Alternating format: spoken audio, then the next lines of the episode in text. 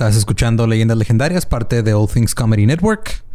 Bienvenidos a otro miércoles legendario, miércoles macabroso, miércoles por fabuloso. Muchos, muchos apodos espantoso, miércoles espantoso, de espantos. miércoles de espantos. Eh, el último miércoles, no, penúltimo miércoles de septiembre. Sí. Wow. Sí. Nomás estoy, estoy viendo cuántos datos inútiles puedo meter en un minuto, güey. Es el cuarto miércoles de septiembre también. Es el miércoles justo siete días antes del 30. No. Un día después del 22. Dos días antes del 25. una semana antes de Halloween. Porque es todo el mes. Halloween empieza el primero de octubre. Ajá. ya, el, primero de octubre les avisaremos por qué Halloween va a ser todo el mes, pero... Uh. Pero ahorita por lo pronto nomás échale, prepárense. échale, échale. Y este, pues nada, eh, algunas personas están diciendo que el episodio pasado eh, estuvo chido porque no sabían de historia. sí, eso me gustó mucho porque la historia está bien cagada. Y este, y algunos decían que, pero ¿por qué dónde está la sangre? Y ah, tal vez en la masacre de 500 soldados por parte de Santana o en todos los que murieron en Álamo, tal vez ahí estaba la sangre, pero. Sí. Sí, habrá más sangre y más historia, no se preocupen. Ajá. Y pues nada, los dejamos este episodio es el de la bestia. Sí, señor. De qué Perdón por todo el francés mal pronunciado. Mira, hay gente que quiere que te disculpes por el italiano, tú también, güey. Perdón, jamás. Perdón. Nunca. Perdón, mi. Perché me italiano molto perfecto. È bello. Perdónimi mucho. Pues nos dejamos con el episodio 82 de Leyendas Legendarias. 80 y tutti, per favore. Vai. Italia. Pizza, spaghetti. Gondola.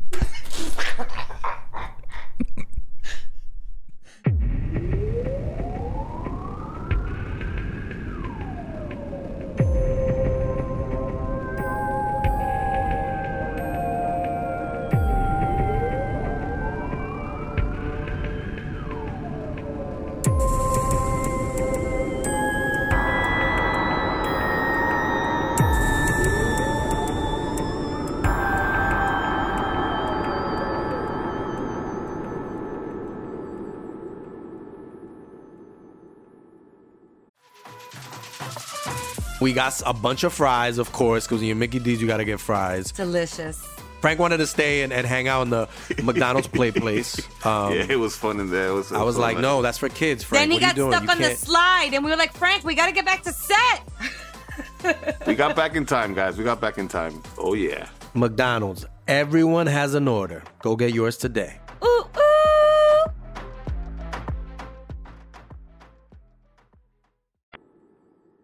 Bienvenidos a Leyendas Legendarias, el podcast en donde cada semana yo, José Antonio Badía, le contaré a Eduardo Espinosa y a Mario Capistrán casos de crimen real, fenómenos paranormales o eventos históricos tan peculiares, notorios y fantásticos que se ganaron el título de Leyendas Legendarias.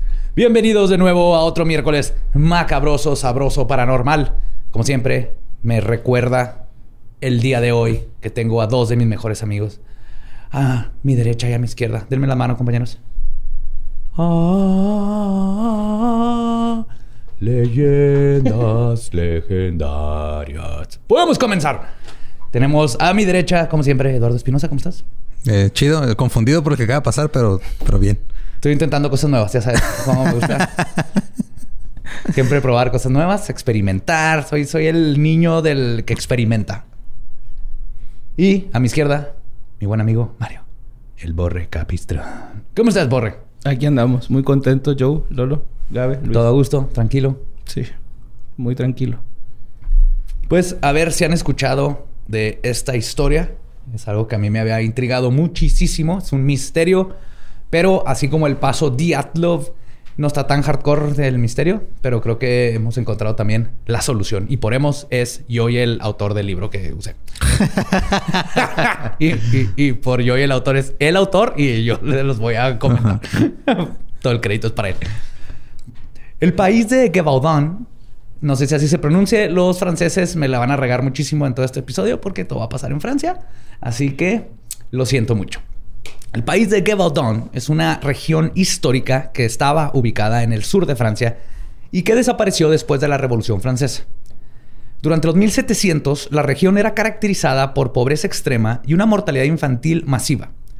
Casi ningún ciudadano podía leer o escribir y la mayoría compartía sus cuartos con su ganado. Por si esto fuera poco. no de ese ganado, borra. Cristiano Nodal, Giovanni Dos Santos, Cristian Lupillo. Marcado. Marcado, viste que le estaban ofreciendo una vez esas para de esos de hierro forjado. En Twitter estuvo chido. Casi casi lo de Lupillo le atinaron más o menos. Por si esto fuera poco, en 1764 los ciudadanos fueron atacados por un monstruo con dientes enormes, garras que cortaban como navajas, con la habilidad de brincar sobre estructuras de más de 5 metros y que asesinó brutalmente a más de 100 personas e hirió a más de 80. Hoy les voy a contar la historia de la legendaria criatura conocida como la bestia de Gevaudan. Uh, uh, uh. Hombre lobo, lobo, criptido. Esto es la bestia de Gevaudan. Tuberculosis. Había un chingo de tuberculosis por todos lados. Y antes de empezar, quiero reconocer mi fuente principal, que es este The Gevaudan Tragedy de Carl Hans Take. Ahí va a estar toda la bibliografía. Ok. Pero leí varias fuentes y esta fue así como que, wow, este vato está bien chingón. Entonces, si quieren saber más de la historia, eh, les recomiendo mucho este libro. Y la historia que les voy a contar podrá en ocasiones parecer nada más que una leyenda. Pero todo lo que les voy a decir es un hecho histórico que fue bien documentado por las autoridades y los individuos de la región.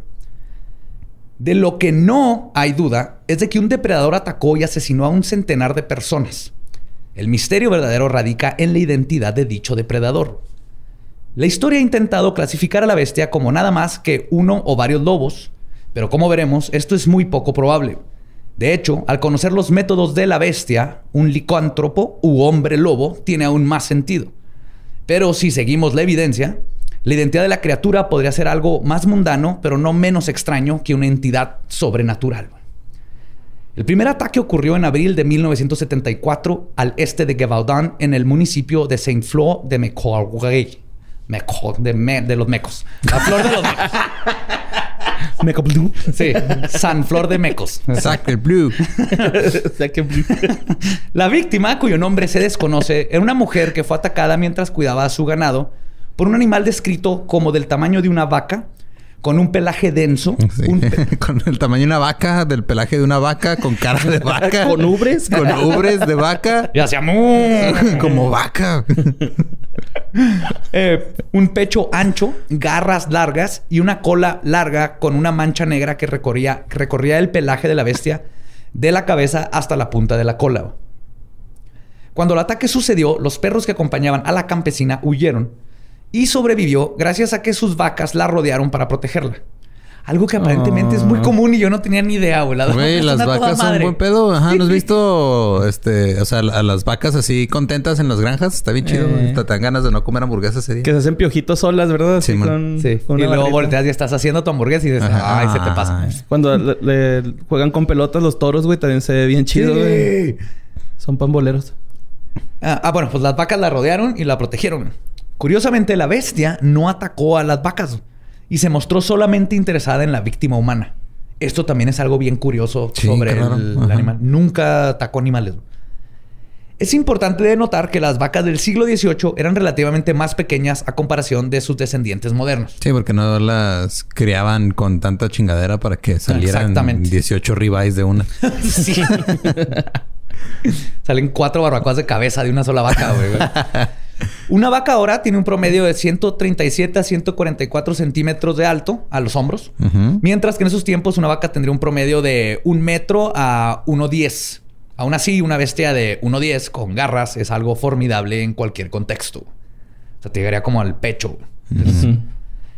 El 30 de junio, cerca del pueblo de Hubax, John Boulet, de 14 años, no regresó a casa de sus actividades con el ganado. Cuando fueron a buscarla, lo único que encontraron fue su cuerpo semidevorado. 6 de septiembre, una mujer de 36 años fue encontrada muerta en su jardín a las 7 de la tarde, en el pueblo de Stretz. Su garganta había sido arrancada de una mordida y la bestia había devorado casi la mitad de su cuerpo. Durante la próxima semana, seis personas más fueron asesinadas por la bestia, lo que causó que tuvieran que invertir 57 dragoons, este, perdón, Este, intervenir, no invertir. Intervenir Ok. 57 dragoons o dragones de la, infa- de la infantería. Los dragoons es una rama militarizada de soldados. General- generalmente combatían en, como caballería y luego ya se quedó como un rango. Ah, ok. El dragón. Chimuelo. Changlong. Chingo de dragones. Dragonite. Eran liderados por su capitán Jean-Baptiste Boulanger Duhamel, de 32 años. El Johnny. El Johnny, sí. Johnny. Se coordinaron con los lugareños para organizar guardias y la cacería de la infame bestia que estaba acechando a la población.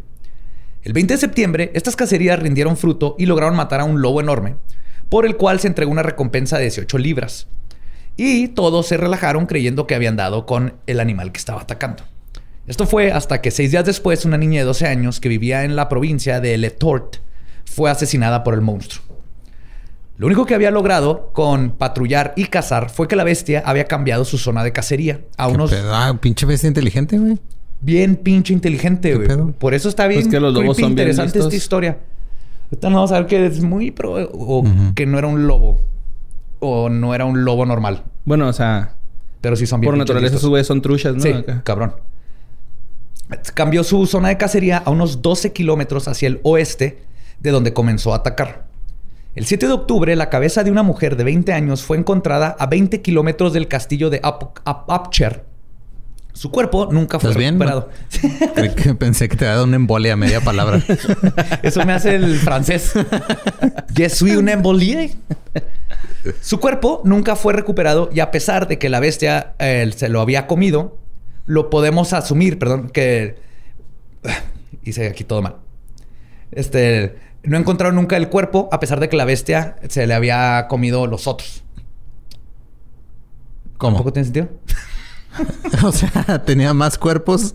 O sea, no encontraron el cuerpo. Pero había varios ahí. Se asume que este, Ah, la no, bestia se lo ya. comió. No, se asume que puse todas mal mis comas y cagué toda mi oración. Ok. Eso es lo que vamos a asumir. No, no, no. A pesar de que el cuerpo nunca fue recuperado y asumiendo que la bestia se lo había comido, este, lo que podemos asumir que fue un cuerpo humano completo que nunca se encontró, aún así, al día siguiente intentó llevarse un niño de 15 años tomándolo por el cuello. O sea que el insaciable, básicamente. Es como que ser un nugget para él, ¿no? Así la, la niña. Es un nuggetcito. un nuggetcito. Un lobo con monchis. Era una entrada. Por suerte, los colmillos del animal no perforaron la aorta o la tráquea del muchacho y este no solo escapó, sino que sobrevivió su encuentro. Aunque sufrió serias heridas en el, cuero, en el cuero cabelludo y tres cortadas hechas por las garras de la bestia en el pecho. Además de que quedó, y cito, temporalmente imbécil. No mames. Esto a ¿Cómo- ¿Qué, consecuencia qué significa ese estar temporalmente imbécil? significa daño cerebral. Ajá, pero por un ratito nada por la falta, o sea, por temporal fue varios meses. Ah, ok. por la falta de que no recibió sangre por varios minutos por- Ajá, por, las sí. garras. Pero en esos tiempos, este, ese estado era, era imbécil. Ok. El vato se quedó imbécil. Si te, diagnostico temporalmente imbécil. Vamos a quitar el derecho a votar en las próximas elecciones, por si las dudas. Te revisamos tu credencial cuando se te quite lo imbécil. La cortaron siempre entera. El muchacho escapó, pero la bestia seguía con hambre o sed de sangre. Como van a ver en algunos ataques, esto es literal. Así que ese mismo día atacó a otro joven pastor, quien fue rescatado por su ganado. La bestia se postró junto a una pared de piedra esperando su oportunidad para atacar de nuevo, cuando un grupo de reclutas en busca de la bestia se toparon con la escena. Se posicionaron para atacar y uno de los soldados logró darle un disparo al animal a 10 pasos de distancia. La bestia quedó inmóvil y todos pensaron que la habían matado. Pero en unos segundos, esta se levantó, le dieron otro balazo de la misma distancia y después de un alari- alarido, la bestia corrió hacia el bosque. No mames, era Kevin, ¿no? El güey que escapó de BTK. Está vivo desde hace un chingo ese güey. Se llamaba Kevin, ¿no? Sí, el Kevin, güey. Ah, Kevin, donde quiera que estés. Este salió corriendo y se metió al bosque. Los soldados la persiguieron y lograron darle un tercer balazo. El animal se colapsó de nuevo, pero a pesar de que buscaron su cadáver hasta el anochecer, no pudieron dar con él. Así que asumieron que debía estar muerta. güey. Pero si vieron así como rastrillos de sangre y todo el pedo. Sí, pero nunca encontraron No, el cuerpo. no vieron. pues, se fue, tres balazos, ya valió verga. pero estaban equivocados. Que nunca han visto películas de terror. Sí, así sucede todo. Se llama Jason. Sí, le disparé, ya está muerto. ¿Dónde está el cuerpo? No, pues no sé. No es ah, debería estar aquí. Oh, no está aquí el cuerpo. De seguro alguien más se lo robó. Ah, no, no está muerto. Y así ya todas las vámonos. películas de terror de Y luego los está 80s. atrás de ti.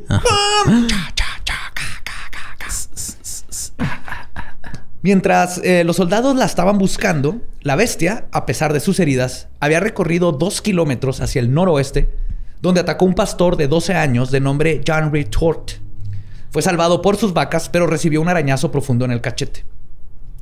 También me preocupa mucho los niños trabajadores, güey, de 10 años y andan solos cuidando ganado, güey. Pues era otro-. Eran otros tiempos. Ajá, iba a decir otro México, no, pero era otra Francia. Era otra Francia. Francia.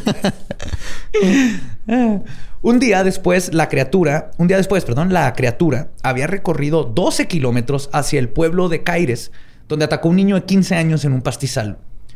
El niño sufrió de fracturas en su cráneo y heridas en el lado derecho de su cuerpo. Pero dos hombres lograron asustar a la bestia antes de que pudiera matar al muchacho.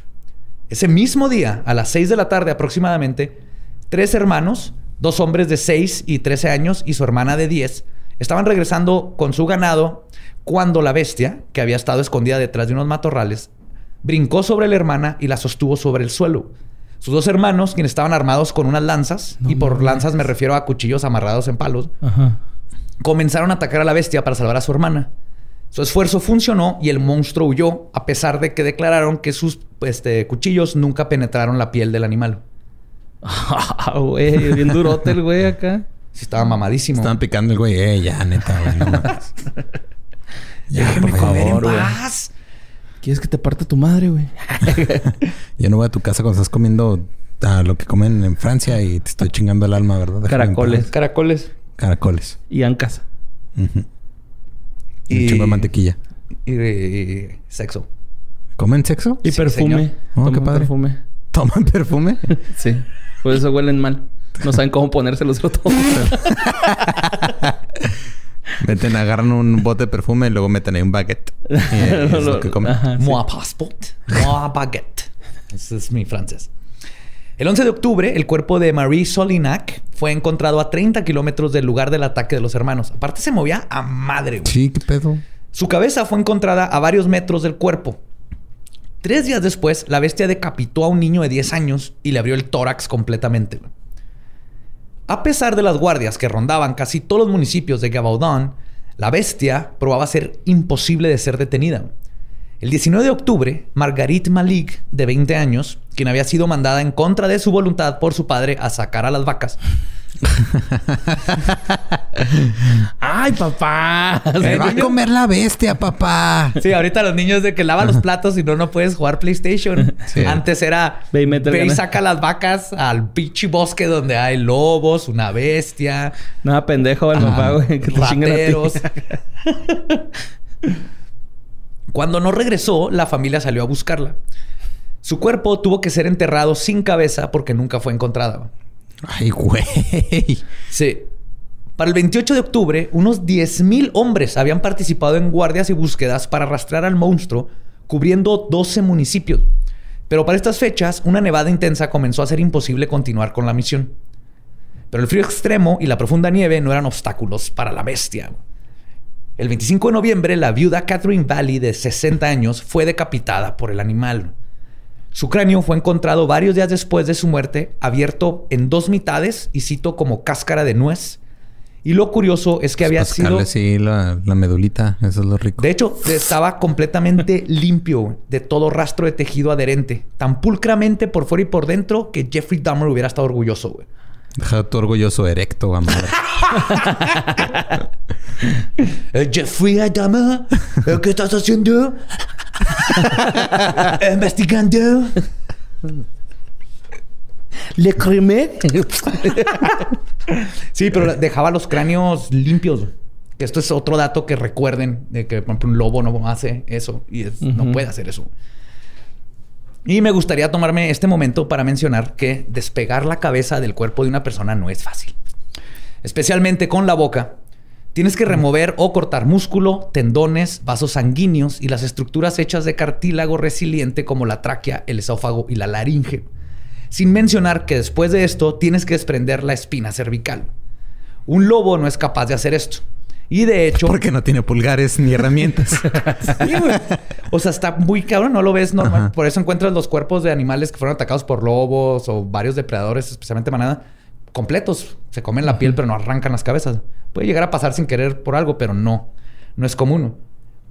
De hecho, no se ve, como decían, los lobos en su hábitat natural. Y mucho menos se llevan las cabezas. O sea, comen ahí y luego se van porque luego ya van, llega todo el ciclo de la vida donde llegan luego los buitres. Sí, que fueran Badía. Ajá.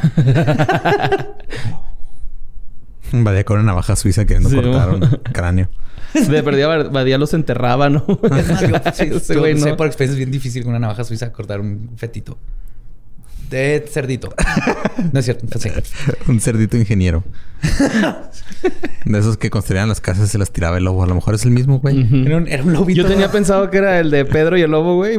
Así los güeyes gritaban, ah, está echando mentiras y finta. Está echando mentiras y el lobo ya llevaba como... ¿Cuántos van ahorita? Ya como 30. Sí, puros, niños, güey. Acaba de empezar. Ah, también. Se enseñó con adolescentes, ¿no? Eh, niños y mujeres. Ahorita vamos, justamente fue uno de sus patrones. Y este, esto es algo que a pesar de que los pobladores seguramente estaban conscientes, una parte de ellos no quería pensar que se tratase de algo que fuera un depredador que conocían. E insistían que estaban simplemente lidiando con gigante canis lupus. O sea, ellos decían, sigue siendo un lobo, es un puto lobo, es un lobo. a pesar de gigante. Que, los lobos no tienen garras. Y varias víctimas tenían así los arañazos. Pero la bestia pronto los haría cambiar de parecer. El líder de los Dragoon, Duhamel, le pidió permiso a los hijos de la viuda para usar su cadáver como señuelo para traer al animal. Oiga, señora, este, le, siento mucho su pérdida. Este, de verdad, era, era un gran hombre, pero... extraño. ¿Me lo puedo llevar? ¿Eh? No, no, no, es que lo quiero enterrar. No, no, me lo... Pero lo va a poner en un refri. No le sirve. Ya, préstemelo. ya no sirve. No, se va a parar. Ah, pues los hijos aceptaron. Y la noche del 26 de noviembre, Duhamel con una docena de dragoons montaron una emboscada.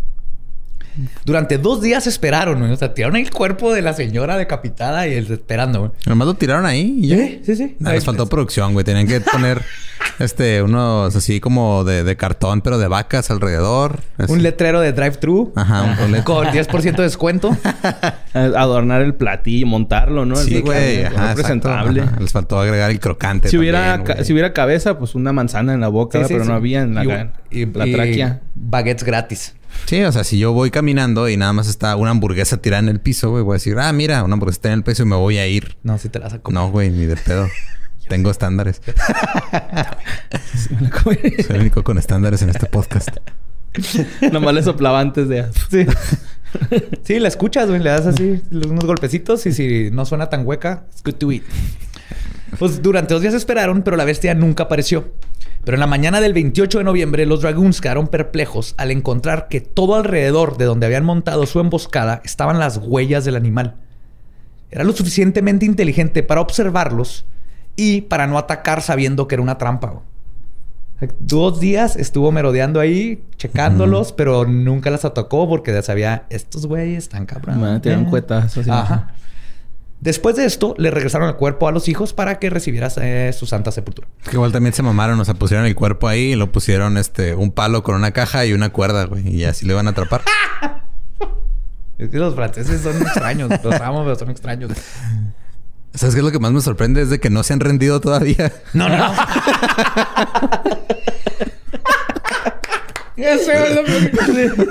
Primer asesinato y los franceses. ¡Me rindo! ¡Bestia! ¡Me rindo! ¡Pásele! ¡Pásele! El 15 de diciembre a las 10 de la mañana, Catherine Chastain, de 45 años, fue despedazada por el animal mientras cuidaba sus vacas. La bestia había viajado ahora a unos 30 kilómetros al norte, lejos de donde estaban los dragoons. Está bien fit ese güey. Cabrón. Tres días después, una sirvienta sobrevivió a un ataque defendiéndose con un hacha, pero perdió la cabellera. era máscara contra cabellera. era ruda, era ruda.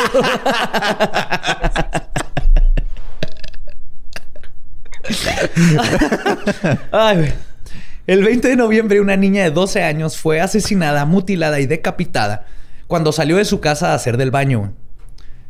Güey, qué feo tener eso así. Eh, Yo de repente sí tengo miedo que se me vaya la luz cuando estoy en el baño porque me voy a sentir. No, acá tienes Ajá. que ir a cagar al Tienes que ir a cerro cagar al cerro. hay Un hombre ajá, lobo. hay un hombre lobo, ¿no? Güey, qué pedo. Mira, borre. La próxima vez que estés ahí sentadito. Realmente, vivimos en el privilegio. Sí, güey, bien cabrón. todo Tenemos todo agua este potable para es un empezar. privilegio Ajá. a comparación de antes. güey. Para este tiempo, varios soldados se habían enterado de la migración de la bestia y cuando este, se dieron cuenta de este último ataque, convencieron a la familia de dejar el cuerpo en la escena para ver si el animal regresaba por él. Volvieron a intentar el, poner ahí un, Un un treat. señuelo. Un señuelo. La bestia no cayó en la trampa. Era la seño, era un señuelo. un señuelo. Ceñito. que la bestia no cayó en la trampa. De hecho, ya se encontraba a dos kilómetros de distancia en el pueblo de Prats a- de Abrock, donde mató a una mujer de 21 años.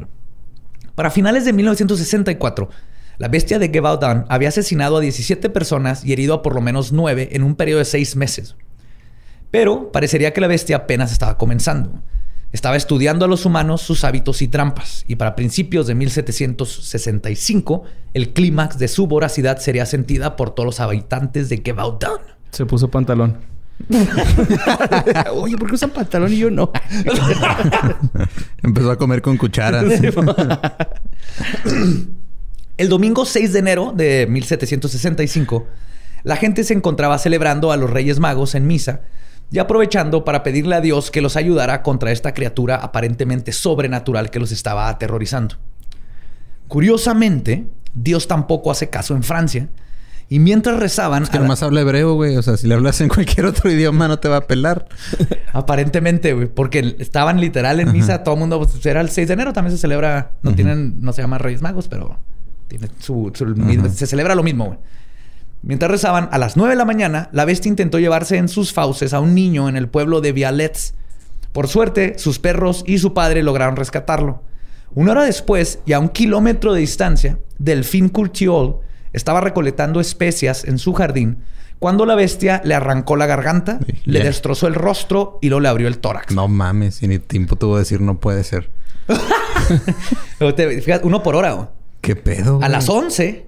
Pinche eficiencia anda madre este güey. Sí, y Ajá. aparte, Ajá. tío, le abrió el tórax, se comió sus órganos y todo. Y luego una hora después, a las 11 de la mañana, a 4 kilómetros de distancia del ataque de Delfín, una mujer de 25 años fue cruelmente atacada.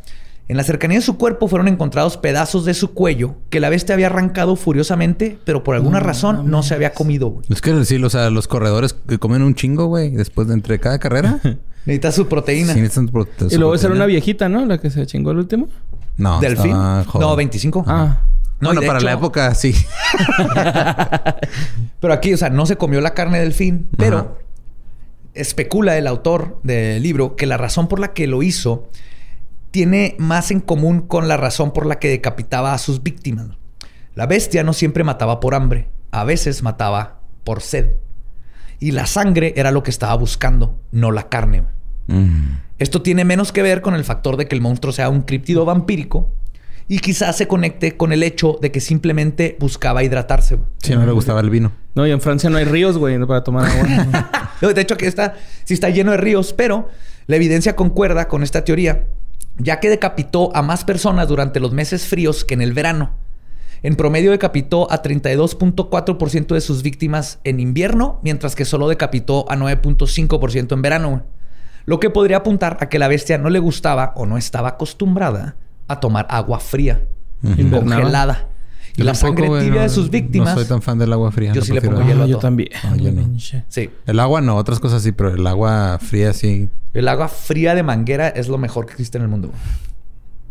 Si Ajá. vendieran agua de manguera embotellada, Ajá, yo la Exacto, compraba, de filtro sabor manguera. Yes, please.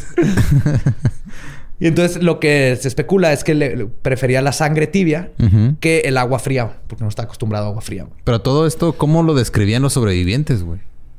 Porque ya van un chico de sobrevivientes. ¿Qué descripción daban? de- Ahorita voy, va animal? creciendo la descripción, pero ahorita es un animal Pues, tamaño es un de animal una mancha negra de desde una mancha la negra, cola. cola. garras, Ajá. este, el hocico. Ahorita Ujú. poco Chamarra a de poco va a cuero, ir- moto. y, un- y una vergüenza. Va a ir creciendo en, en la historia el, más gente lo va reportando como era. Ok. Y vamos teniendo más una imagen. El 12 de enero de ese mismo año, en el pueblo de Villaret d'Apiche, cinco niños y dos niñas cuidaban al ganado familiar. Jacques André Potefoa y otros dos de los niños estos, eh, eran, que eran los mayores, todos de 12 años. Y se sabe que una era niña, Madeleine, y tenía 9 años. Mientras que, mientras que los otros dos niños tenían 8. ¿sí? Entonces eran dos de 12, dos de 8 y una niña de 9. De 9, sí. De la nada, la bestia apareció y Jax, pensando rápido, ordenó a todos los niños a que formaran un círculo para defenderse. Al frente de la formación estaba Jax y los dos muchachos de su edad. Detrás de ellos estaban las dos niñas y en tercera línea se encontraban los dos pequeños de 8 años. Todos estaban armados con palos a los que les habían amarrado una cuchilla de metal en punta. La bestia comenzó a caminar lentamente alrededor de ellos, como escogiendo entre ellos quién sería su presa. Y se llevó a Will Byers. A ver cuál se ve más pendejo, ¿no? y se inventó la trama de Stranger Things. Los niños intentaban mantenerla alejada impulsando sus lanzas caseras hacia la bestia y haciendo ruidos. Ah, ahí la cagaron. Debieron de agacharse y hacer como que agarrar una piedra imaginaria y salía madre. sí. Ahí la cagaron.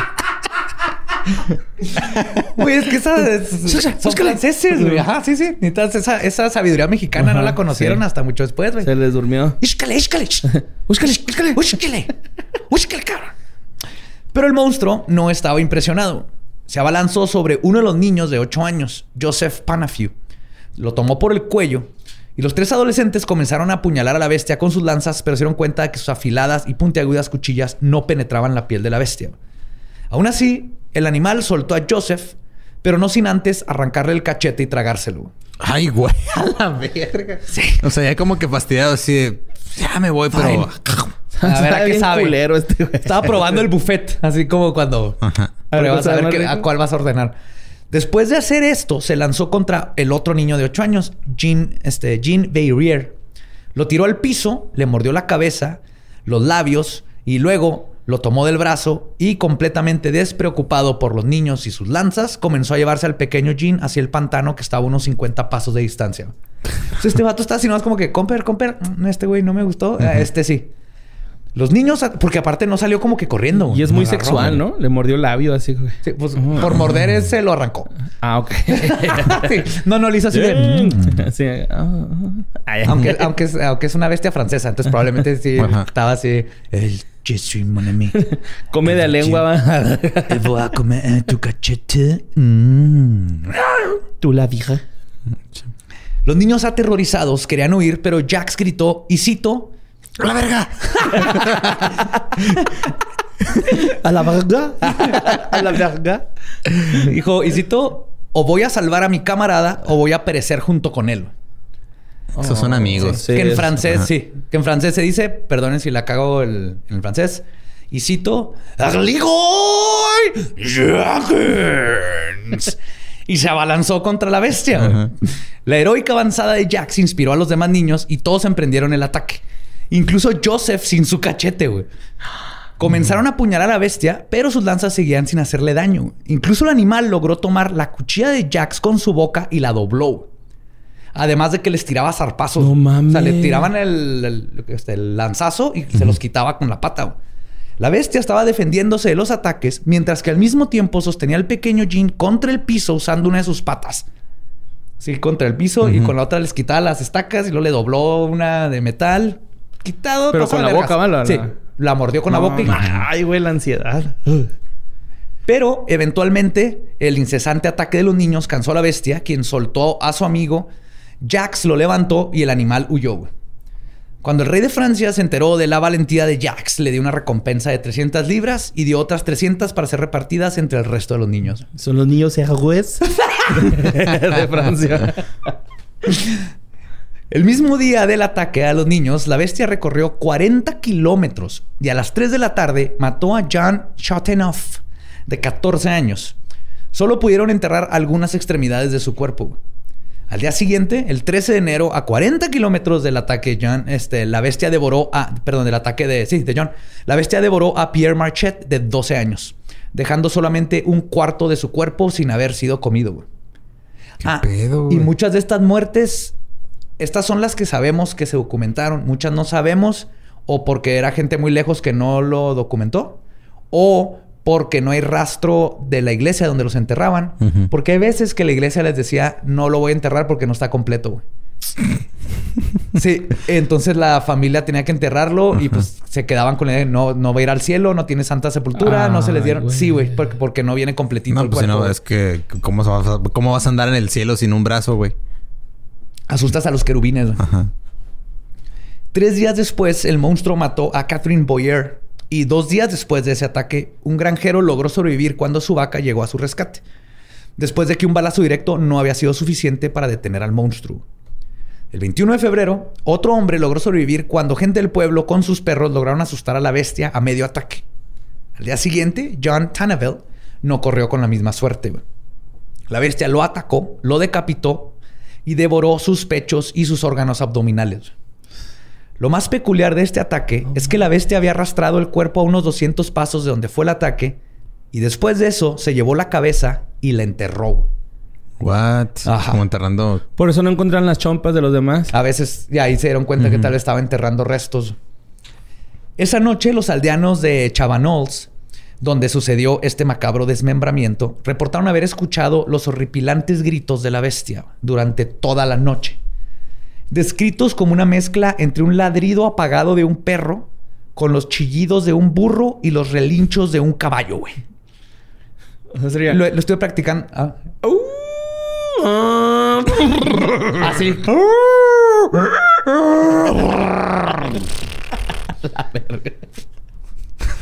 Qué miedo. Party, güey. El 31 de enero, un niño de 8 años fue arrebatado por la bestia justo afuera de su casa. Ya empezó a meterse a las casas. Sí, qué pedo. Varios aldeanos junto a un perro grande persiguieron a la bestia, quien finalmente soltó al pequeño de sus fauces a unos 300 pasos de donde lo había tomado. Esta fue una de las pocas veces que un perro atacó a la bestia. Yo que les dije, el- cuando ayudaron no siempre no atacaban, nomás iban. Por alguna razón, cuando se llevaban a perros entrenados para la cacería, específicamente lobos, por ejemplo, estos terminaban huyendo en cuanto captaban el olor del animal. Mm. Para este entonces, Duhamel había puesto pósters de Se Busca y estaba ofreciendo una recompensa por el animal. Y aquí es donde se puede conocer con más exactitud qué tipo de animal podría ser la bestia. Más o menos. Era descrita como del tamaño de un toro de un año, con garras tan grandes y fuertes como las de un oso, dedos largos, un hocico alargado, el pecho fuerte como el de un caballo, su cuerpo largo como el de un leopardo y una cola tan ancha como la del brazo de un adulto y de metro y medio de larga. Sus orejas eran cortas y erectas como las de un lobo. Su pelaje en la panza era blanco, mientras que el resto era color rojizo, con una raya negra que recorría la base del cuello hasta la cola y tenía el ancho de cuatro dedos, con un mohawk en la parte de la Punk. cabeza y el cuello. Ajá. Duhamel. Estaba bonito el cabrón. Sí. Duhamel también declaró que, y cito, este animal es un monstruo. Horrible mi acento de francés, ni lo voy a intentar. No, bueno. Discúlpenme por eso. Discúlpenme, Francia. Este animal es un monstruo cuyo padre es un león y sigue en cuestión quién es su madre. Obviamente, los pósters de buscado eran redundantes, ya que cualquier persona que se topaba con la bestia sabía inmediatamente que era la bestia. Sí. No había forma de confundirla. Pero... eh, O sea, yo sí me lo estaba imaginando más como una especie de entre... eh, como que entre oso y lobo. Entonces creo que no andaba tan Ajá, errado. porque en otras, en otras descripciones dicen que tenía la boca más chata. Ajá. Y unos pe- eh, pensaban que podía ser una hiena. Hubieron varios biólogos que dijeron, por lo que describen, suena una hiena. El mohawk y, la, y la, el hocico chato. Pero las hienas no son de ese tamaño. Y no de esa de raza de región, ¿no? ¿O sí? No, y no, y no brincan y no... Y aparte y son de tienen acento chilango, ¿no? Francés. Y si decides volver, te, matamos. ¡Wow! Mufasa. Uh, Mufasa.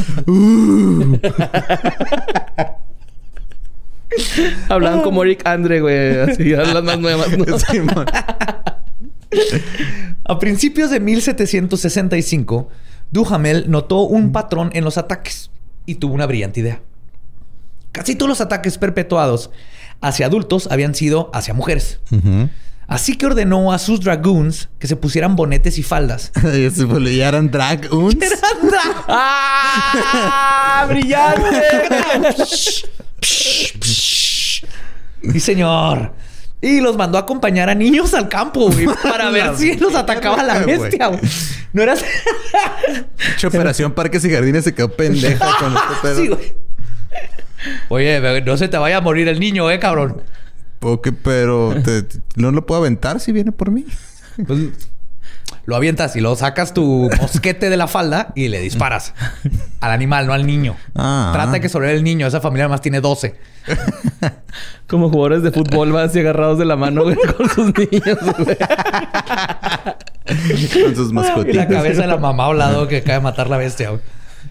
Ay, güey. La bestia no cayó en la trampa, güey. El 7 de febrero, unos 20 mil hombres güey, se unieron a la cacería. A pesar de una nevada intensa que había azotado la, zo- a la zona. Su búsqueda dio fruto y lograron dar con ella finalmente y herirla con sus balas. Pero, igual que las veces anteriores, el animal simplemente se levantó después del balazo y se desapareció en el bosque. Curiosamente, cuando revisaron el lugar donde la bestia había sido herida, no encontraron rastros de sangre en la nieve, en ningún lugar. Le dieron el balazo, la oyeron hacer. ¡Ah! Bueno. Te le échale con antibalas. ¡Uh! Oh. y luego. ¡Au! Y no había sangre. ¡Auch!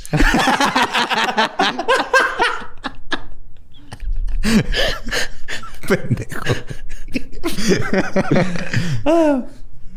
Y esta es una historia bonita que encontré aquí. Eh, cuando estaban estos 20 mil hombres y Dujamel y estaba así todo atacando en cabrón, 15 de soldados, güey, no se unieron a la, a la pelea y se fueron a pistear, güey. Se pusieron bien pedos. Ajá. Y ahí bien pedos empezaron a regársela a Dujamel y como no valía verga y se la estaba pelando con la bestia. Ujú. Y Dujamel terminó mandándolos a la cárcel por cuatro días. Ah, ok. Ajá. Y quiero pensar que uno de esos hombres Ahora cancelan tu programas y la madre, no sé. A pesar de haber dos mil, veinte mil hombres. Es que les iba a cancelar su programa en HBO, pero no pudo porque no existía.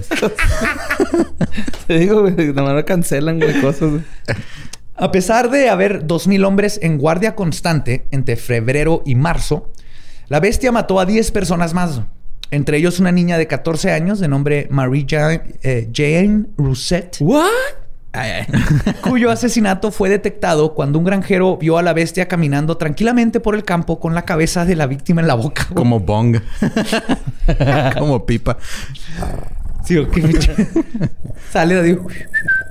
Qué bonitos pajaritos. ¡A la verga! Y va esa madre caminando así. Buenos días, vecino. Una boca, una up? niña. ¡Sup, sup! El 13 de marzo de 1765 sucedió otro ataque más que probaría ser la gota que derramó el vaso. Jean Varlet, de 35 años, madre de seis hijos y embarazada de su séptimo, se encontraba a unos 10 metros de la entrada de su casa en Le Bassier, comiendo en su jardín. Lo acompañaban su hija de 10 años y su hijo de 6, y el más chico, un varón de 18 meses. Que se hacen cuentas. ¿Qué pedo? Está... están su- men- en dos al año, yo creo. Sí.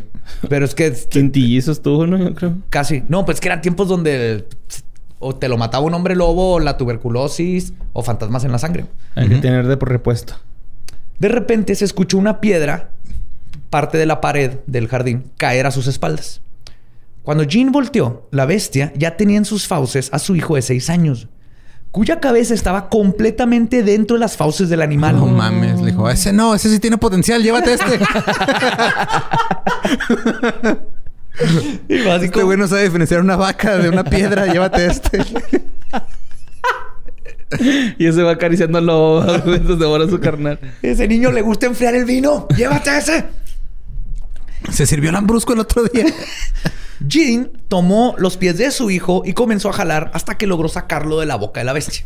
Dime por favor que lo sacó completo. Sí, sí, sí, salió completo, salió completo. Periodicazo. Sí, güey, no, ya estaba yo pensando así que, ah, o sea, ya me imaginé la escena que lo está jalando y sale el niño, pero sin cabeza, güey, nomás es el... No, pero justo este es que varios en, en la- en esos tiempos dicen que las lo- el que decapitara a los cuerpos era porque los jalaba. Los jalaba, ok. No era, no, era, autor- no era con la mordida, era No. con las garras. No, si era con la, la mordida, porque lo que el autor pone aquí, pone esto como ejemplo, es A pesar de que el animal estaba peleándose con la mamá, no lograron arrancar la cabeza porque es- está muy fuerte. Tienes que romper todo para arrancarla. O sea, no, es, no pasa sin querer. Ok, entonces si, es como si si, arrastra la hubiera... de la cabeza, no se le va a desprender Sí, el pero como si lo como si lo mordiera la cabeza y luego lo estuviera o sea, como si lo estuviera apo- apoyando apoyándose en el Y cuerpo. las arranca Ajá. todo Y y, lo arranca. y la cabeza. Ajá. Pero lo- entonces no es no fue sin querer, era a propósito arrancar las cabezas. Probablemente para llegar a la sangre. Arrancar la cabeza y luego ya se la llevaba porque ya la quitó. Sí. Como hielito. Lo saca, sí, como boli. Como Boli. Saca al niño y antes de que pudiera recuperar su aliento, la bestia ya había agarrado a la hija. güey. Logró, soltó a su hijo, agar- logró arrebatarle al monstruo. Sí, esa no, hija. esa le iba a cambiar por cabras. Él soltó a la hija y la bestia se volvió a agarrar al muchacho. y la madre vio de nuevo cómo la cabeza de su hijo desapareció en las fauces de la bestia, güey. Qué como mamá, güey. estrés, güey. Sí, güey. Pero con niños y una bestia que se lo quiere comer a tus hijos. La mamá tomó una piedra del muro y comenzó a golpear a la bestia en la cabeza. güey. Cuando eso no funcionó, lo golpeó en los testículos, pues sabemos que es macho. Uh. Eso tampoco detuvo al animal. ¡A la verga, güey! La bestia siguió caminando como si no le acabaran de romper un huevo y con el niño aún en su boca, caminando y brincó una barda de metro y medio, así completita, o sea, no se trepó la, la brincó cargando un niño en su boca. La mamá trepó la barda y persiguió al animal. Para este tiempo, uno de los hijos mayores, que tenía 13, venía regresando de cuidar al ganado cuando vio lo que estaba sucediendo. Tomó su lanza y corrió a ayudar a su madre junto con un perro de, la familia de casa. El joven comenzó a intentar apuñalar a la bestia mientras su perro le mordió la cara. Esto hizo que el monstruo soltara al niño. Pero aventó al perro varios metros de un zarpazo y finalmente huyó de la escena. No mames. Todo el ataque duró media hora, güey. Esto fue media hora de estar ah, salvando un hijo y te agarraban al otro y luego al Qué otro. y- pinche estrés. Sí.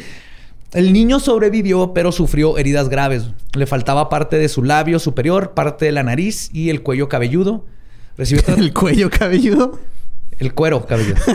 Estaba bien peludo de aquí nada más.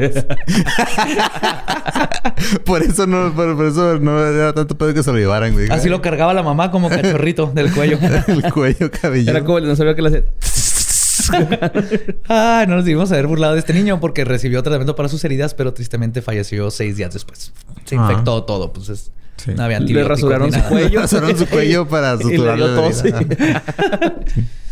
Jean recibió una recompensa por su valentía por parte del rey y la triste travesía que había sufrido esta familia fue lo que hizo que Luis XV decidiera mandar a su mejor cazador a finalmente ponerle un alto al terror que había estado azotando a Gebaudon por todos estos años. Fuck. Sí, o Gastón. sea, que, que había, estaban ahí los dragoons y todo, pero ya con esto dijo, a la verga, necesitamos a John McClane. John de Enneval, de 62 años, era el Grand Louvatier o cazalobos real, güey. Los franceses. Ese era un puesto. Eso ¿no? mames! Está bien chingón. Pues eres así, parte de la corte del rey y tu función es matar lobos. Había matado a 1200 lobos güey, dentro de su posición al lado del rey. Llegó a. Sí. Dime que traía un abrigo hecho de lobos, güey. A ese huevo, güey, así güey. con cabeza Digo, de lobo. no hay fotos, pero Y tú qué sabes que sí, chingón, güey. Un abrigo de lobo y pantalones de baguette. Y su pañoleta, sí. Sí, de Y Freddy. camisa de rayas blancas y negras. Digo, de Fred. Ajá. Y se atoraba en cajas invisibles sin querer. sin saber por qué. Así confundía a los lobos, güey. Se ponía así hacer mímica y luego los lobos decían, no, está atrapado, no le puedo hacer nada. Y luego les disparaba. Si, hubiera, si, si estuviera pasado unos este, unas, este, siglos después, nomás tenían que poner pantallas con películas francesas y la bestia se hubiera muerto de aburrimiento solita, güey. Cine de arte, güey. Cine de arte. Por eso es gratis el Festival de Cine Francés en línea, güey. Ah, está muy bueno, ¿eh? Este, el Grand Louvatier llegó a Gebaudon acompañado de su hijo y seis perros sabuesos que cazaban lobos a principios de febrero. Unos perrotes nada más hechos para cazar lobos. La bestia comprobó ser más astuta que el cazalobo real, escapándose en varias ocasiones. En una de estas brincando una barda de 5 metros para burlar al cazador y sus perros. En menos de un mes, la bestia había atacado a cinco personas más. Deneval logró acertar con su rifle en una ocasión, pero no, pudo, no la pudo matar. En otro encuentro, sus seis abuesos, quienes habían fracasado siempre en olfatear a la bestia, tuvieron la oportunidad de redimirse cuando ellos y los cazadores lograron arrinconarla. Pero ni los seis abuesos entrenados atacando en unísono pudieron derrotar al monstruo, quien logró defenderse fácilmente. Les puso sus zarpazos y se peló. Está bien overpowered este güey. Sí, güey. El 4 de abril, la bestia atacó a Jax Giglin, un pastor de 10 años, mientras cabalgaba sobre su caballo. O sea, le brincó arriba. Brincó del caballo, lo tumbó lo del caballo. Ajá. Ajá.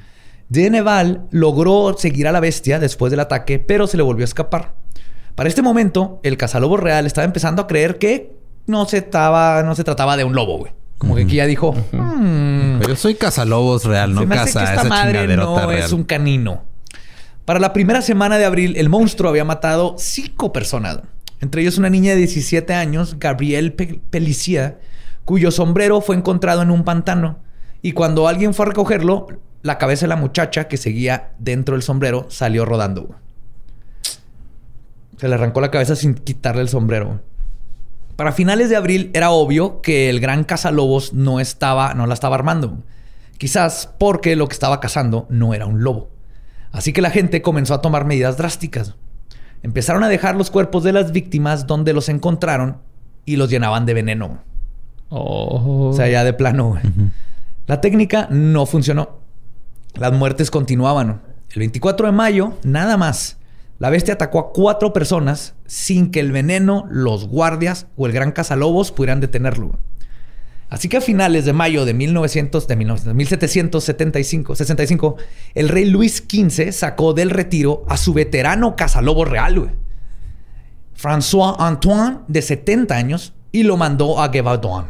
Le dijo, vas tú, John McClane, más vergazo. François llegó con su hijo, 14 soldados armados de la Guardia Real y 5 sabuesos. Menos de dos meses después, el 17 de julio de 1765, y con cinco víctimas más a favor de la bestia, el rey ordenó a los de Neval que se regresaran a Normandía. O sea, es que tú ya no la estás armando, vas para acá. En agosto, el grupo de François contrató a Jean Chastel y sus dos hijos, Antoine y Pierre, para que le ayudaran en la cacería. Irónicamente, los Chastel no eran bien vistos por el resto del pueblo por ser algo ermitaños, tenían un chorro de cabañas y criaban perros. ¿no? Y decían que eran como que extraños. E incluso se creó el mito de que Antoine era o el que había cruzado a varios animales para hacer el híbrido, que ahora es la bestia, como venganza por cómo los trataba el resto del pueblo, o que Antoine era el hombre lobo que estaba atacando a todos. güey. ¿Qué Son pedo? ¿Qué- Están más chidos los chismes de antes. Oye, Berta, ¿ya supiste que el vecino es un hombre lobo, güey? Ay, no. no. El vecino, ¿cuál de los dos? Ya. Sí, mamona, es un hombre lobo, yo lo vi. Pero le dio tuberculosis hace poco. Sí, sí, pero se lo quitaron con cocaína. güey. Algo curioso sucedió el 4 de septiembre que quizás nos dé una pista de qué era la bestia. Durante la mañana, Isabiu Pashal o Pascal, de 18 años, fue atacada por la bestia. La muchacha corrió y se subió a la carreta donde venía. Una de esas carretas normales, ¿no? Que jala una mula. Por alguna razón, este monstruo que tenía la habilidad de brincar paredes de 5 metros no se subió a la carreta. Intentó tirarla golpeándola con sus garras para tratar de voltearla, pero después de un tiempo se cansó y esa view sobrevivió el encuentro. Quiero que se acuerden de esa parte porque nos va a dar una pista muy chida de qué tal vez con qué estamos tratando. A mediados de septiembre, la bestia había atacado a otra decena de personas y varios de estos ataques estaban sucediendo cerca de la abadía de Le Chance. Así que François decidió ir a investigar. El 18 de septiembre, junto a dos de sus hombres, lograron ver a la bestia. François le disparó desde una distancia de 50 pasos. Acertó. La bestia cayó y sus hombres se acercaron para rematarla. Al fin, la bestia de Gevaudan estaba muerta. Era un lobo de metro y medio de largo y 63 kilos de peso. François regresó con el rey y el cuerpo de la bestia. Recibió compensación. Se hicieron un chingo de dibujos. Que los vamos a poner. O sea, un metro y medio parado en cuatro patas, ¿verdad? No, güey, de largo. A la ¡Ah, cabrón! De cabeza. Ajá. Este, le hicieron pinturas y todo. El monstruo fue exhibido ante la familia real, ministros y embajadores. Nadie estaba impresionado con lo que obviamente no era más que un, Un lobo, lobo normal. y ni siquiera tan grande, güey, porque son mucho más grandes los lobos que este que llevaron. Y estaban en lo correcto. El 2 de diciembre la bestia atacó de nuevo, esta vez a dos niños pastores. Luego, el 21 del mismo mes, descuartizó a Agnes de 6 años, quien cuidaba sus ovejas. Y a Pedro. a huevo. Este mismo año la bestia fue asesinada de nuevo y su cuerpo fue mandado al rey. De nuevo, nadie estaba impresionado. En 1766, la bestia mató a cuatro niñas, niños y niñas entre 6 y 8 años. Ese año nada más mató niños, no mató a ningún adulto. Finalmente, en 1767, después de otra docena de asesinatos, el 17 de junio, John Chastel cazó a dos lobos. Declaró que uno era la bestia y personalmente se lo llevó al rey Luis. ¿Quién dijo que ya estaba hasta la madre que le mandaran lobos en descomposición llamadas bestias y ordenó que enterraran esa chingadera inmediatamente, güey. No le dio este recompensa, Ya nada. no o sea, lo vio y dijo, ni de Sí, pedo ya. es esta madre, güey. Me estás dando lobo por bestia, Lobo- gato por liebre. Lobo por liebre. Lobo por liebre. Lobo gato por por, liebre. lobo. No sé. No sé. Curiosamente, los ataques de la bestia se detuvieron después de la muerte de este lobo. Ok. Entonces se quedó la idea de que esa fue el, así, el, la bestia. Pero. Pero en realidad este lobo se hizo vegano. La bestia se hizo vegana. de hecho se comprobó que Chastel manipuló la autopsia del lobo que había cazado para ponerle huesos humanos en el estómago a su supuesto monstruo, como para comprobar así, mira, tiene un pedazo de fémur. Este, y también le cambió partes de la anatomía del animal para que encajaran con las habilidades de la bestia. güey. Qué pedo, güey. Sí. Sí, pronto había- Manipulando autopsias. Sí, güey. Desde ahí habían unas huellas que se notaban Se como que la tenían un pie cerco. PGR. Tenía dos pies derechos, ¿no? Así. No, oye, encontré su cartera. Dice la bestia. Aquí está, señor Ray. Y entonces, obviamente, esta no era la bestia, güey. El último que cazó. Y están los dibujos eh, de cuando llevaron los lobos. Y sí, están chaparritos y es un lobo, nomás que lo pintan así con un hocicote, pero no era la bestia. Y aquí creo que el- el- tiene razón el autor cuando dice que el, ¿por qué se detuvo después de este lobo? Dice, "Ah, mataron a muchos lobos. ¿Se acuerdan de este? Porque este güey fue y se lo llevó a Luis. Entonces, Ajá. estaban matando lobos a lo güey. Después de que matan este y todo el mundo dice, ah, ya mataron a la bestia por como tercera vez. Ujú. Dice, él- se especula que siguieron sucediendo asesinatos, pero ya la gente no quería hablar tanto de eso porque, como en todo, ¿no? si no lo platicas, no está sucediendo, güey. Ajá. Mamá dijo que no hablaras de eso. Oye, no, a lo mejor se cayeron todos los pétalos de la rosa que tenían un cristal, ¿no? se convirtió en príncipe de nuevo. Y luego pues Lumière, ¿no? Lumière. Eh, y otra posibilidad es que simplemente se fue alejando de la población donde lo estaban tratando de envenenar, darle balazos, etc. Sí, ya estaba harto de güey. O sea, neta, tengo un chingo de hambre y luego llego y me envenenan la comida, güey, me disparan, Ajá. me Deja tú, ni pican siquiera- con chingaderas. Ni siquiera era hambre, tenía sed, güey. Y un vaso de agua o de sangre no se No le se niega a nadie, güey. Así No. es. Pero entonces, ¿qué es lo más probable? ¿Qué, qué pudo haber sido la bestia de Gebaldon? Yo sigo votando por unos son esteroides. Borre, ¿quieres dar tu opinión? Eh, no, yo pienso que es así como un lobo, pero cabrón, güey. Así, cabrón, sotototote. Están equivocados, era un pinche tejón. Porque esas madres me dan miedo. Y no, no era un tejón, pero yo quiero aquí Que dejarle esa mala imagen un a ese animal. Era un tejón. Normalmente es uno chiquito, güey. Esas madres son viciosas. No, imagínate. Era un tejón, güey, adentro de un cuerpo de lobo así, güey, usándolo, güey. Hijos de su puta. Cuidado con esos. Sí, Cuidado los con los tejones. tejones, Es el ah, animal bueno. que más le tengo miedo en mi vida. Pero están adorables, pero tengo un chingo de miedo. No. Lo que se especula es que era un león joven, güey. Ok. La forma en que atacaba, cómo agarraba el cuello y cómo se daba su presa, es algo que hacen los felinos grandes, panteras, jaguares, leones. Ujú. Eh, Agarran del cuello y se los llevan. Que, por ejemplo, en los videos estos así de la naturaleza, güey, siempre se van por la presa más chiquita, güey, las leonas, ¿no? O sea, siempre a la más chavalita, pues a lo mejor puros niños, güey. Ay, Ex- cabrón.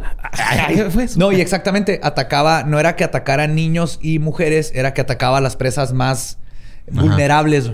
Ok. Entonces, por eso no sirvió que se vistieran de mujer los guardias, porque, Porque seguían trayendo la armadura traían la y él armadura. los ve por volumen, no por sexo, güey. Él no estaba viendo si era niño o niña. Él estaba viendo, ese está bien chiquito, eso está más delgado y me lo puedo llevar. Sí, que sea una lección para la gente que discrimina por cosas. Exactamente. Yo me hubiera salvado. Además, por ejemplo, la descripción de cómo daba zarpazos a las lanzas es imposible para un lobo. ¿Por qué? Pues Porque... dar zarpazos. o sea, el no lobo- Sí, porque, o sea, por el Pueda lobo- que meta la manita, Sí, pero, no puede ser Esto. De, de lado. Y para la gente que tiene La patita, gato, la han patita. visto La perfectamente ajá, a un gato. Ajá, tirar zarpazos. Y luego, los cráneos limpios, que sería imposible este, para un lobo, pero es perfectamente posible para un animal que tiene una lengua áspera, que Como son un gato. los felinos, que la lengua está llena como de piquitos, para justamente limpiar absolutamente todo y dejarlo limpio. Luego, los primeros ataques sucedieron en el este de Gevaudan, donde a 60 kilómetros se encuentra el Valle de Rhône, que es una ruta de comercio importantísima entre el Mediterráneo y el oeste de Europa. Mm, ok. Entonces, lo Se que se especula Entonces, es que ajá, alguien, se le- alguien mandó sin querer a un león de Nueva York a Madagascar y llegó a Francia. Y llegó. I like to move it, move it. I like to move it, move it. I like to move it, move it. ¡Decapitación! ¡Move it!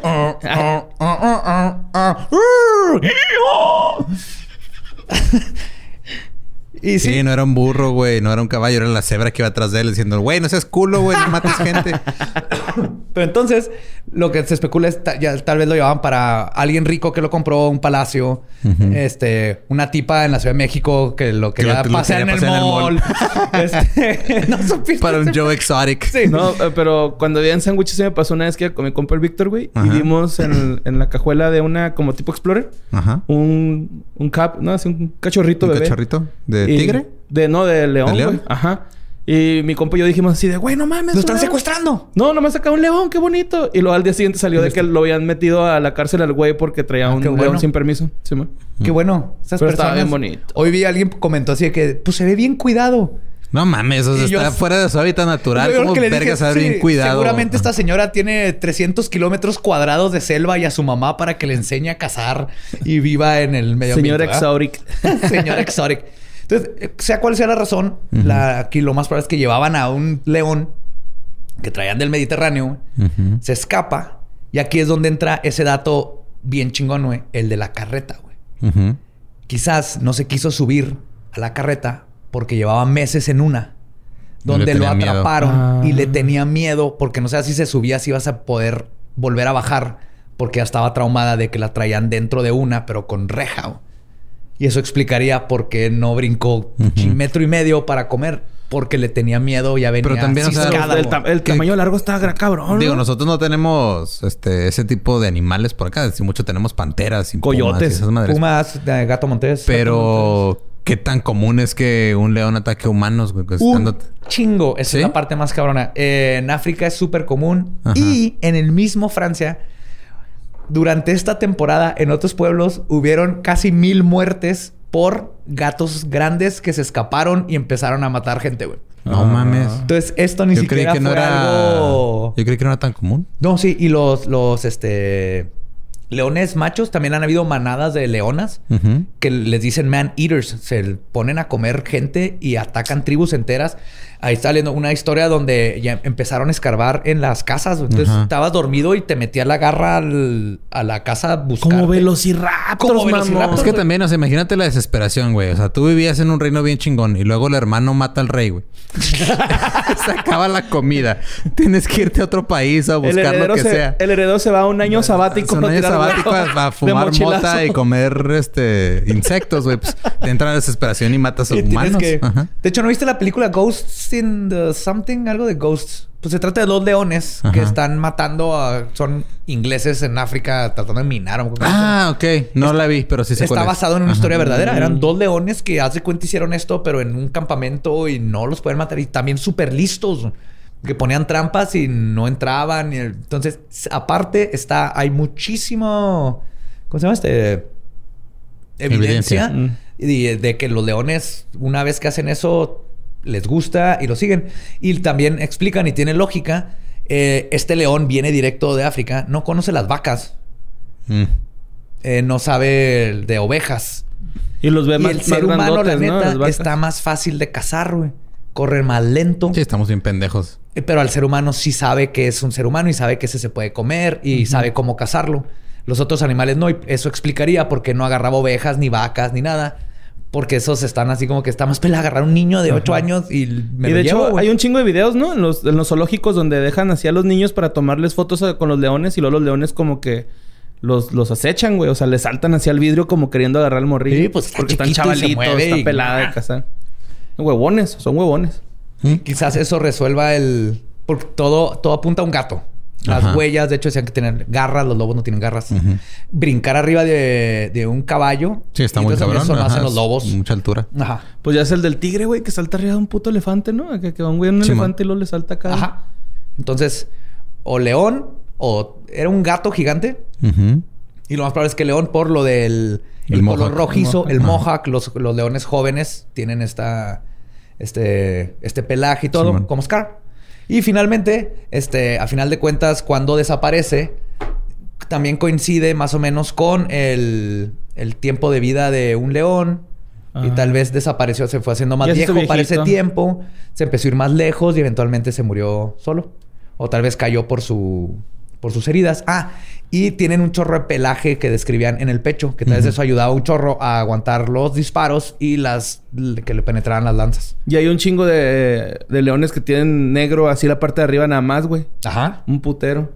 Y yo sabía que los más cabrones para matar en África son los hipopótamos, o sea, más. Chingo Más gente se muere. violentísimos. Sí. Más gente se muere por hipopótamos que por cualquier Sí. Y otro son depredador. hábiles, güey. Hay un video bien vergas donde va un güey en una lancha y lo a como un pinche hipopótamo que lo alcanza, Va güey. madre, güey. ¿Y luego los has visto cuando salen del agua? Simón. Traen tutú y bailan ballet. con cocodrilos. Ajá. ¿No has visto cuando están hambrientos empiezan a pelear por un chingo de pelotitas? Está bien cabrón. Entonces es mamada, pero los hipopótamos son peligrosos. No se acerquen a los hipopótamos, gente. Queremos que, queremos que aprendan algo. No, fuera de pedo. O sea, ¿no han visto así como o sea, con, eh, con qué facilidad truenan eh, Una sandía. Una sandía. Está Sí. cabroncísimo. Y pedo. corren a madre y van. Es el oso del mar. el oso del agua. Del agua, del lago. Ajá. El- ajá. Pero están cute, pero no se dejen. Sí, de hecho, engañar. es más, este... Creo que son más peligrosos que los cocodrilos. Sí, matan más personas los hipopótamos que los cocodrilos. Y pues esa fue la historia de la bestia de güey. Uh, ah. Pero qué pedo con el sonido entonces, Joe. Pues son franceses describiendo algo que jamás han escuchado. Ajá. Los dos quedan así. wow.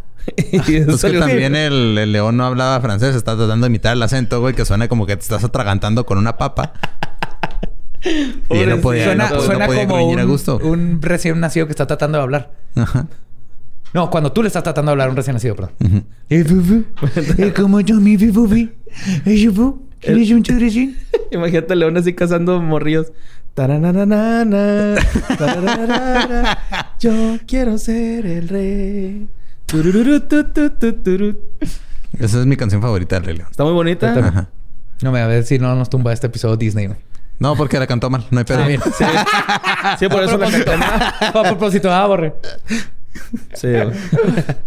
Ya saben, si quieren este, la bibliografía y todo eso, siempre las ponemos eh, este, en la página de leyendaslegendarias.com y luego sacamos los show notes para que vean ahí los dibujos de- del rey diciendo manden estas chingaderas, estaba hasta la madre que manden lobos podridos, porque aparte era mandarlos, pues no había Ajá. refris, güey. Se iban con el pinche lobo así todo pudriéndose. güey. Era el Ed Maverick de los lobos podridos.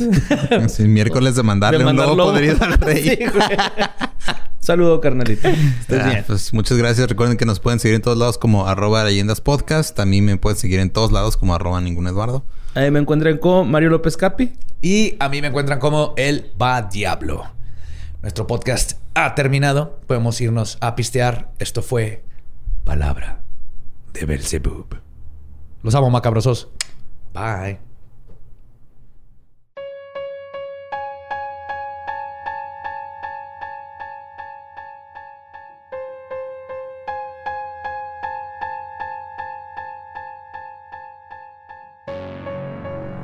Eso fue Le Beast de Terravoyant. Todavía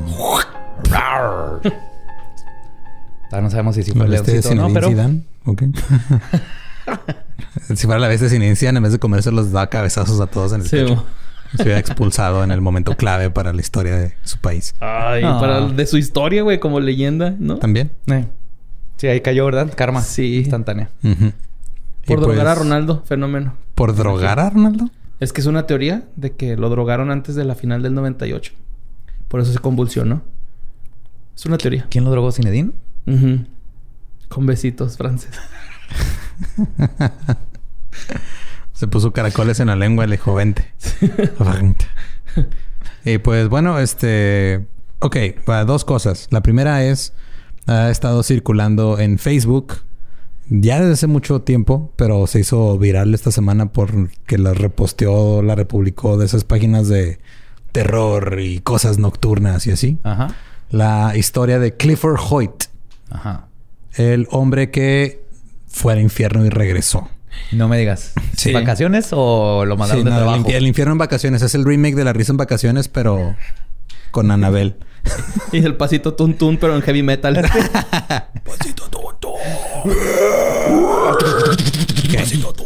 Entonces, supuesto, un- eh, nada más de entrar les digo, o sea, no es verídica esta historia, es un creepypasta, pero como lo pusieron con fotos, Ay, llevó su cámara. no, o sea, hay, hay unas fotos de... Ah, ya. Hay fotos y dijeron ah, que este güey es Clifford Hoyt. Entonces, la historia de Clifford Hoyt es, sufrió un accidente automovilístico y luego la enfermera, cuando el güey despertó, dijo, es que fue al infierno.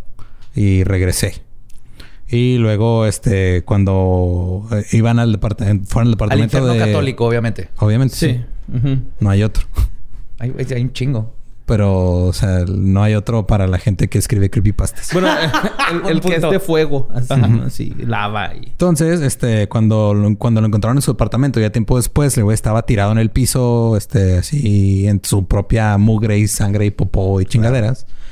Y este, pero que él estaba lúcido, o sea, completamente lúcido y que lo encontraron, este, con música madre y unas fotos donde está como con un sintetizador, un microcorg así chiquito. Clásico, güey, clásico. Vas al infierno y, Y regresas y te haces DJ. Steve Aoki ahí. Así empezó, El mismísimo. Entonces, este dijo que los demonios del infierno intentaban capturarlo y que para que su cuerpo no se quemara en la eternidad tenía que tocar música para asustar a los demonios. Pero también eh, lo encontraron abrazando un bloque de hielo, ¿no? Algo así por el Algo así. Es que Porque va- hacía mucho calor, güey. Es que es que hay varias versiones. Ni que fuera Mexicali, güey. O qué pedo, güey. Hay varias versiones. Se hizo, le estuvieron mandando al grupo este varias veces eh, y luego mm, decían, ah, deberían hacer un caso. Y pues no, o sea, yo me acuerdo de haberme topado este pedo en Reddit hace ya buen rato. Hay un subreddit que se llama No Sleep. Ajá. Si no lo han este, visitado, visítenlo. Hay historias, son creepypastas o la misma gente las escribe ahí, pero Sí. están chidas. También chidas. Y aparte de eso, les va a ayudar a que luego que vean noticias como esta van a decir, ah, no, esto ya Ah, lo leí es en. Snow Sleep. o Sí, y ya después que me puse a investigar un poquito más, este, encontré todavía una publicación más vieja del subreddit de Creepy. O sea, es reddit.com diagonal R diagonal Creepy. De eh, hace siete años, donde está la misma imagen. Y nomás es una foto de un güey como que abrazando al bloque de hielo, así en un... Como con popo alrededor. Y un... en- eh, lleno de... Está su- en un lugar muy, muy sucio. Haz de cuenta cuando entrabas a mi depa de soltero, güey. En verano en Juárez. Sí, man. en la Melchoro Campo. Y este, o sea, según los mismos usuarios ahí, pues, es gente que dice, ah, está la historia, pero ¿qué pedo con la historia? O sea, ¿dónde viene este pedo? Y unos, este, piensan que tal vez las fotos es de algún tipo de performance, porque eso se da mucho, o sea, es algo tipo Gigi Allen, güey, de eh, algo así. Y la, el nombre de Clifford Hoyt, este, sí aparece en un, en un sitio sobre un accidente. Entonces consideran que lo mejor lo que pasó fue que güey tuvo el accidente y alguien agarró ese nombre y lo puso para... Para tener huevo. como un background story. Ajá. Sí. Y no hay este... Hay, algo- o sea, la gente lo se pone a buscar también obituarios y todo ese pedo, pero Sí. o sea, en general es una historia, pues es creepypasta y pues no da para un caso de leyendas. Es como hoy aprendí, ¿te acuerdas la autopsia del alien de Fox? Sí. Hay un el teléfono que sale ahí es un teléfono de ese año, pero aparte es un teléfono que no lo vendían a los civiles, nomás el ejército lo tenía. Entonces tuvieron esa, ese cuidado con ese detalle para que si alguien Mm. investigaba, dijeran, ah, no mames, tiene más sentido que sí sea verdadero porque esto nomás lo tiene el ejército. Nadie Sí, notó el así hacen China con las ¿eh? en la pierna. Entonces, la neta. sí, lo más raro fue que lo encontraron en un skatepark. Tony Hawk ahí. Eh, y esa fue una que estuvieron mandando, pero no se compara con las 213 veces, porque las conté. 213 veces que mandaron el artículo de un contenedor radioactivo en Obregón, Sonora. este no tiene cobalto 60, este tiene iridio 192. Y se lo robaron. Como se lo roban, porque aparentemente decías tú ahorita que eres epidemia de que se roban cosas En radioactivas. el Estado de México en un solo mes se robaron ocho. Lo que me da miedo es que esos no salen en las noticias. Ajá, sí, güey. Pero en el Estado de México hay una epidemia de gente que se roba cosas radioactivas. Pues que han de estar caras en el mercado. Supongo. No, Por eso tanto las por la quesadillas saben chidas, güey. Allá, güey. Los tacos, güey. Algo de Sí, tener. no tienen queso, pero tienen un chingo de radiación. de radiación, sí, güey. Y este, según, o sea, el- lo único que se sabe fue que estaba en un vehículo y lo bajaron y se lo llevaron. ¿El También quién está dejando chingaderas. No dejas ni tu laptop. Porque tu laptop no tiene iridio. Y aparte que es, que es tan importante de hacer antes de ir a dejar eso donde tienes que ir a dejarlo, güey. O sea, ¿Qué tienes? no mames, me estoy cagando, es eso, ¿no? Vamos por unos tacos de Vamos guanzotle. por un double mocha latte, ¿no? En lo que... Antes de regresar esto a su lugar donde debe de vivir. Sí, con güey. cuidado. Entonces, por la toxicidad, el Sistema Nacional de Protección Civil lanzó una alerta para Sonora, Baja California, Sinaloa y Chihuahua. Y este, pues es nomás que si ven a alguien así brillando, pues vayan a revisar. El iridio, como en cualquier otra fuente radioactiva, si la manipulas directamente, causa vómito, quemaduras, lesiones permanentes en la piel y te puedes morir, este, por sus efectos a largo plazo también. Te puedes morir. Eso sonó así en verga.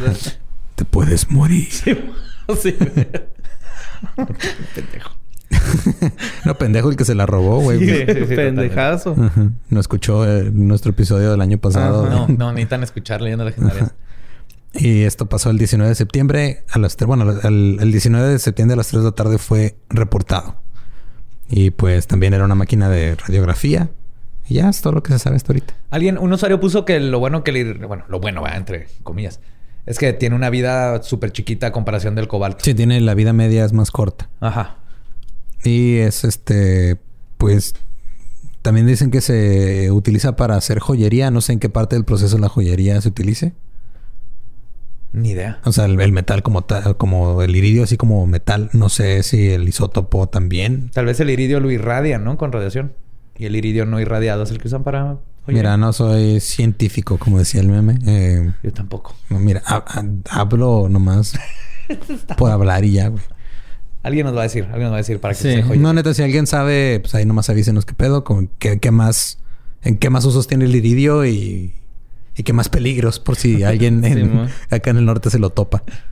Y si vomita sorpresivamente, pues vaya a checarse, ¿no? ¿Qué tal si ya tuvo contacto con esa mierda, güey? Sí, si no lo han abierto no hay problema.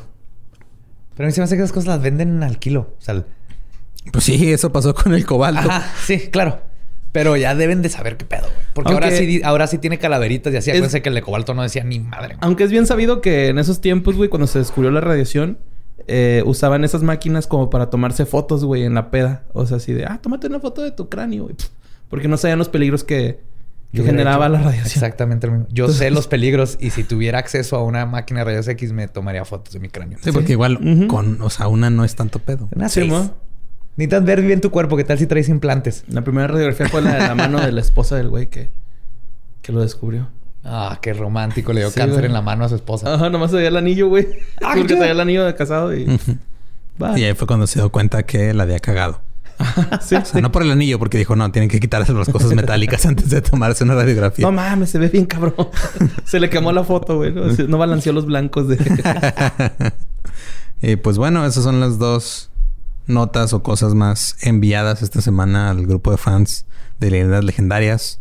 Volumen 2, porque el volumen 1 murió hace ya rato, hace como, como 40 y tantos, 50 episodios, ¿no? Más o Lo menos. tumbaron. Sí.